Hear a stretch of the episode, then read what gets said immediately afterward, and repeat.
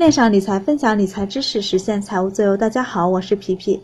接着上期的话题来回顾一下，之前一直将大部分的资金呢投资 P2P，但最近所有的平台都在降息，感觉收益没有这么好了，所以打算转出来。以前投资过基金，大多数呢都是银行代销的，而且放账上也没有动过，三四年的时间有了，有的赚的不错，也有的一直在赔。现在想重新继续定投。啊，有一些问题，来看看第二个问题，是不是指数基金性价比好些呢？关于性价比这个呢，之前的文章有说过，被动型基金和主动型基金的比较，可以回顾一下这篇文章。指数基金呢，分为被动型指数基金和增强型指数基金。被动型指数基金是跟踪指数走的，以跟踪的偏离度为基准，判断哪个基金呢跟踪的误差小。增强型指数基金呢，是在跟踪指数的同时。通过基金经理人的选股来试图跑赢跟踪的指数，增强型指数基金呢，就有点像只投资于股票的混合型基金和股票型基金了。所以在选择增强型指数基金的时候呢，我也会按照上期说的方法进行选择，然后呢，把选出来的增强型指数基金和选出来的股票型和混合型基金进行比较，看看哪个定投收益好，波动更好一些。每周五呢，在微信公众号上都会发布指数的市盈率及市净率，呃，可以看看哪些指数呢是相对低估的。同样也可以从果仁网上看指数的市盈率、市盈率和市净率的走势图，大概清楚这个指数的市盈率啊和市净率大概是在什么期间呢波动，什么时候呢是相对的高点和低点。如果在相对的低点情况下，那可以考虑开始定投。如果只想投资于一只基金，那就比较一下哪个波动更好，呃，定投收益更好。如果自己的资金呢允许投资两只或者是两只以上，那就可以尝试一个指数基金，一个混合型基金，呃，一个股票型基金，或者去投资美国的纳斯达克啊，呃，或者是香港的指数基金都可以。有的人说，指数基金的波动呢不如股票型或者。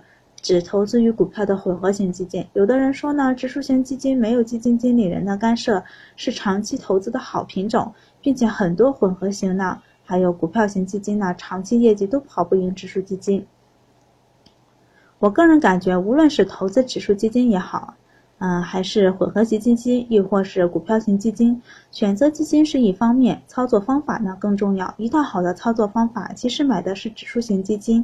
一波上涨能获得百分之八十的收益，也好过买混合型基金或者是股票基金，获取百分之二十的收益。也许可能股票型基金或者是混合型基金长期业绩跑不赢指数型基金，因为我没有做过统计测算，嗯，不知道是否是真的是跑不过。暂时呢，暂且咱们就认为它是跑不赢的。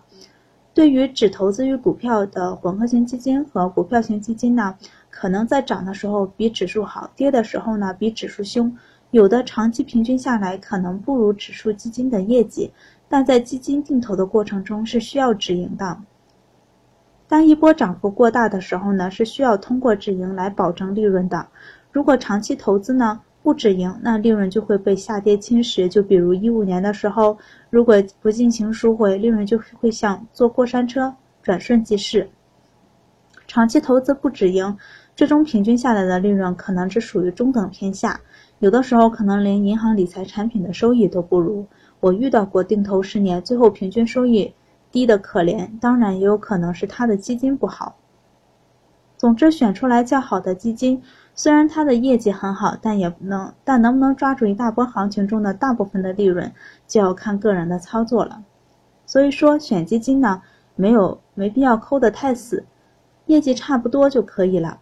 比如有的时候选出来了基金，不知道该选哪个好了，各个感觉都不错，但如果都定投的话，显然有点多余，那我就会用上山打老虎的方式去做最后的决定。未来的业绩怎么样，谁也说不准。最近几年的业绩好，只能说未来业绩好的概率比较大，就像好学生下次考试成绩保持之前的水平的概率大。那偶尔几次发挥失常也属于正常。所以，如果定投一只基金，一直表现的不错，突然一段时间表现不好了，嗯，也要给他一定的时间进行观察。如果半年到一年的时间都表现的不行，再考虑换基金。但是也要看基金参考或者是跟踪的指数，比如。如果跟踪的是创业板的，那就要看创业板什么时候能好起来了，这只基金才能再次表现的好。剩下的问题下期接着说，今天就分享到这儿。如果你喜欢，可以分享给你的朋友。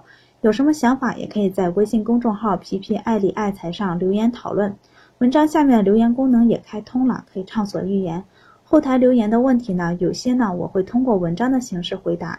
你可以不认同我的看法，我们可以一起讨论，一起成长。希望有更多不同的声音。投资道路上，希望结识更多志同道合的朋友。